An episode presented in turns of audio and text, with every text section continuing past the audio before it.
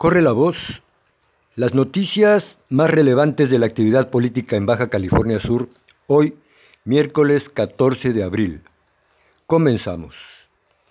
Destaca la información del Peninsular Digital, una nota que titula Pelayo sigue abajo, en la que gente del propio equipo de campaña del candidato del PRI, PAN, PRD, Partido Humanista y Partido de Renovación Sudcaliforniana, a la gubernatura de Baja California Sur, esta gente revela que el señor Pelayo estaría muy enojado porque encuestas recientes realizadas por Acción Nacional eh, revelaron que, a pesar de los esfuerzos, el candidato Pelayo continúa por debajo de Víctor Castro, el candidato de Morena PT, quien permanece puntero y dicen que está frustrado porque a pesar de los esfuerzos y pensaban que por lo menos estarían empatados.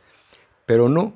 Además, estos operadores políticos, se lee en la nota, le echan la culpa a Guadalupe Saldaña, la candidata del PRIANREDE a la alcaldía de Los Cabos, quien estaría promoviendo, afirmaron, solo el voto para ella y estar construyendo una estructura paralela al del candidato a gobernador.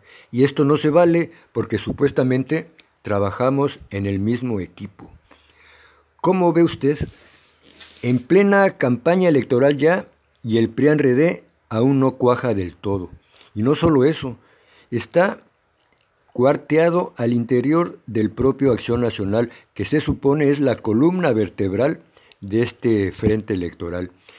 Además, esta noticia no se difundió mucho que digamos. La buscamos en otros sitios, pero no, solamente en el peninsular digital. Este, este medio de comunicación también publica la petición que hace Carlos Mendoza Davis, el Ejecutivo Estatal, a la vicegobernadora de la vecina California, Estados Unidos, para que interceda, sí, va a escuchar usted bien, para que interceda ante Joe Biden el presidente de aquel país, y este le envía a él, al panista Carlos Mendoza Davis, vacunas contra el COVID-19 para inmunizar, así lo dijo el mandatario subcaliforniano en su carta, a nacionales y a extranjeros en Baja California Sur. ¿Cómo la ven? El gobernador de Baja California Sur, sin pedir permiso a nadie, más que a su almohada si acaso, le pide chichi a dos gobiernos extranjeros. ¿Quién se lo autorizó? ¿Quién se lo pidió? ¿Qué extranjeros radicados en Baja California Sur se lo solicitaron? Que muestre la petición porque me consta que los extranjeros radicados en Baja California Sur están siendo vacunados sin distingos, como cualquier otro ser humano, por la Secretaría del Bienestar.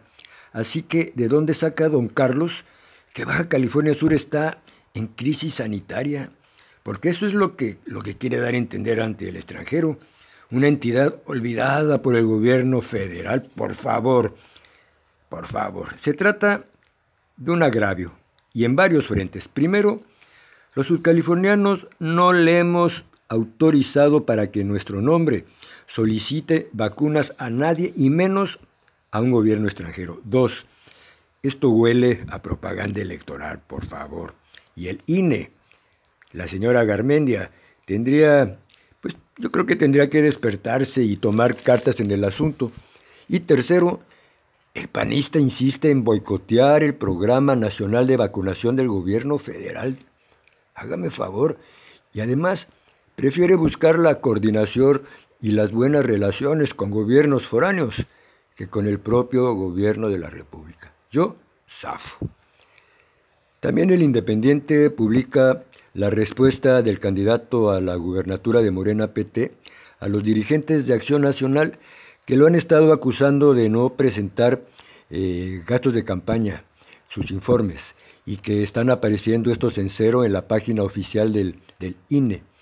Y Víctor Castro responde que, pues, que no ha reportado gastos porque pues, simplemente no los ha habido, al menos durante la primera semana de campaña. Simplemente dice, fue la gasolina de Santa Rosalía a Los Cabos, advirtiendo que eso sí, que en cambio han gastado pero mucha suela. Próximamente vamos a reportar lo que hemos gastado porque sí, ya se comenzaron a rentar espectaculares, comprar gorras, playeras y eso sí, hay que informar. Pero por lo pronto, los señores de Acción Nacional no pudieron hacérsela. Finalmente, también el Peninsular Digital destaca que un grupo de ciudadanos solicitarán a la Fiscalía General de la República y al propio INE, al propio Instituto Nacional Electoral, que investigue una posible asignación de contratos directos a Francisco Pelayo, candidato del PRIANREDE a, a la gubernatura, porque su tío, el exgobernador Marcos Covarrubia, presuntamente lo habría apoyado con contratos de obra hasta por 50 millones de pesos, irregularidades que ya fueron detectadas por la Auditoría Superior de la Federación desde 2015, cuando Francisco Pelayo se convirtió en un poderoso empresario de la construcción. Hasta aquí la nota y hasta aquí la información por hoy. Buenas noches, hasta mañana.